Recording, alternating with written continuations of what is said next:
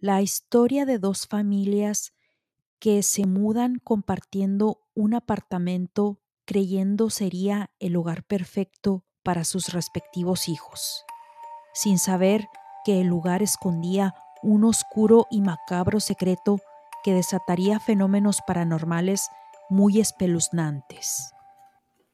Hola querida comunidad de este su podcast Crónicas de lo Inexplicable. La historia que les traigo el día de hoy le ocurrió a una amiga y la voy a contar en primera persona. Mi nombre es Mónica y la siguiente historia me ocurrió en el año 2004 en una ciudad en el sur de Texas en Estados Unidos. Para entrar un poco en contexto, yo trabajaba en un conocido restaurante y mi labor como gerente era llegar muy temprano. Tenía que asegurarme de que todo estuviera listo a tiempo el personal en la cocina, los meseros, etc. En ese tiempo yo vivía sola con mi hijo de seis años. Una amiga y compañera de trabajo con la cual llevo una excelente relación, decidimos rentar un apartamento para compartir gastos y vivir los cinco.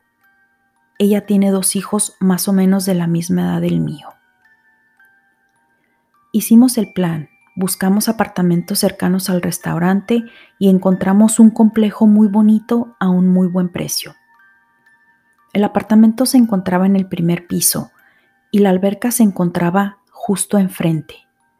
Todos estábamos muy emocionados y contentos.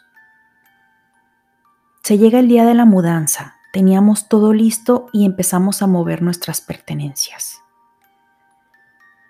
Una vez instalados Llega la primera noche. Nos vamos a dormir y yo no pegué el ojo en toda la noche. Cabe mencionar que yo soy una persona que tiene el sueño muy pesado y nunca he tenido problemas para dormir. Y no solo eso, sino que para mí mi sueño es sagrado. No recuerdo haber tenido en mi vida nunca insomnio hasta que llegué a vivir a este lugar. Pasan un par de días y sorpresivamente yo sigo sin poder dormir. Lo primero que pensé fue que estaba cansada por la mudanza. Yo trataba de alguna manera justificar lo que estaba pasando. Aunque ya después de ciertos días empezaba yo a sospechar que algo no estaba bien en ese lugar. Pero no me atreví a preguntarle a mi amiga Julieta ya que después me dijo que desde el primer día ella tampoco nunca pudo dormir. El primero de los incidentes que me ocurrió fue cuando un día, estando yo acostada en la sala, había una ventana grande con persianas verticales que daban hacia afuera, hacia la alberca. Yo trataba de dormir y justo cuando estaba a punto de quedarme dormida podía escuchar el movimiento de las persianas y al abrir los ojos podía ver cómo éstas se movían. Intentaba tratar de reconciliar el sueño, pero al estar a punto de quedarme otra vez dormida, se volvía a escuchar el mismo sonido de las persianas balanceándose. Era como si alguien estuviera ahí pendiente de que yo no durmiera. Y como les comenté en un principio, mi sueño es muy profundo y es muy raro que los sonidos externos me impidan dormir. Yo siempre traté de hallarle explicación lógica. En un principio pensé que probablemente era el aire acondicionado. Me levanté para cerciorarme y ver de dónde venía esa corriente de aire. No logré encontrar alguna explicación.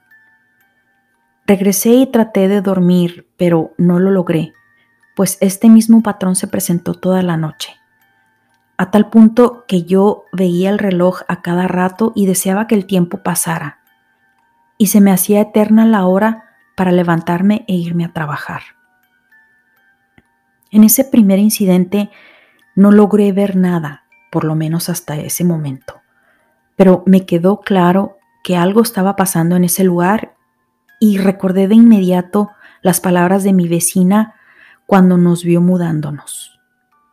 Buenas tardes, ¿se están moviendo el departamento de enfrente de la alberca? Y yo le contesté, sí, hola, ¿qué tal? Mi nombre es Mónica. Y ella solo dijo, a ver cuánto les dura el gusto. yo no puse mayor atención a ese comentario. Un día mi mamá y mis hermanas llegan de visita y les comento de lo ocurrido. Mi mamá me dice, hija, tal vez es un presentimiento o una señal. Tengan cuidado con los niños, no les quiten los ojos de encima. Mi mamá se refería a que la alberca estaba justo enfrente del apartamento. Una de mis hermanas me dio una imagen de San Judas Tadeo, ya que ella le tiene mucha fe, y me dijo, toma, haz oración para que Él interceda por ti ante Dios nuestro Señor. Yo tratando de convencerme de que debía haber alguna explicación lógica, decidí invitar a una de mis amigas a pasar un fin de semana con el pretexto de que me iba a quedar sola. Le propuse a Miriam, mi amiga, quedarse para ver películas, tomarnos unos tragos y poder platicar tranquilamente. Pero la realidad es que lo hice para ver si ella podía detectar que algo raro estaba pasando o descartar que solo era mi imaginación.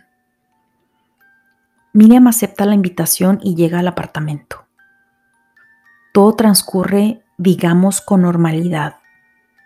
Nos ponemos a platicar y cuando llega la hora de dormir, yo le digo, estás en tu casa, siéntete en entera confianza, me voy a dormir porque tengo que levantarme temprano para el trabajo. Al día siguiente, como era de costumbre, me levanté a las 5 de la mañana, me alisté y cuando estoy a punto de irme, voy y le digo, ya me voy, descansa, nos vemos más tarde. Ella me contesta sintiendo con la cabeza que estaba bien, pero me pregunta, ¿a poco así duermes tú? Y yo le contesté, ¿así como? Y dice, te estuviste moviendo toda la noche, te levantabas a cada rato y te noté que te comportabas muy extraña, como sonámbula. Yo le dije, la verdad no recuerdo mucho. Llego a mi trabajo, empiezo mi rutina como de costumbre, pero en menos de una hora de estar trabajando llega ella, Miriam. Aunque era algo que no me esperaba, de inmediato imaginé que había pasado algo. Ella llegó de una manera muy apresurada, como si tuviera mucha prisa. La noté extraña y le pregunté, ¿Qué pasó? Eh, ¿Todo bien? A lo que ella me responde, no sé, algo pasa en el apartamento. No me lo vas a creer, pero me levanté, fui al baño y cuando me estaba lavando los dientes empecé a sentir un miedo terrible, algo que no puedo explicar. No vi nada, pero sentía que alguien me estaba vigilando. Era una sensación muy fea me dio muchísimo miedo, no pude estar ahí ni un minuto más. Yo sentí una especie de, digamos, alivio al escuchar esto, pues comprobaba que efectivamente algo había en el lugar. Miriam salió tan rápidamente que olvidó las llaves y salió sin poner la cerradura. Los días siguen pasando, el ambiente en el lugar es cada vez más tenso las manifestaciones iban subiendo de tono. Lo que pasó después fue en la cocina. Empezamos a ver cómo cada mañana todos los cajones amanecían abiertos. Después no solo eran los cajones, sino todas las puertas de la alacena. Amanecían completamente abiertas de par en par. En un principio pensamos que eran los niños jugando, pero los gabinetes de arriba era algo que los niños no podían alcanzar. Un día, a propósito, dejamos todos los cajones y las puertas abiertas de par en par. ¿Y cuál fue nuestra sorpresa al día siguiente ver que todos amanecieron cerrados? Y no solo eso, sino que usaron los secaplatos y los manteles para amarrar las agarraderas de las puertas y de los cajones. Llegó un punto en, el que no sabíamos qué hacer. Los niños se levantaban a mitad de la noche atemorizados. En una ocasión, la niña de mi amiga dijo haber escuchado un gruñido de un perro en la ventana de su recámara.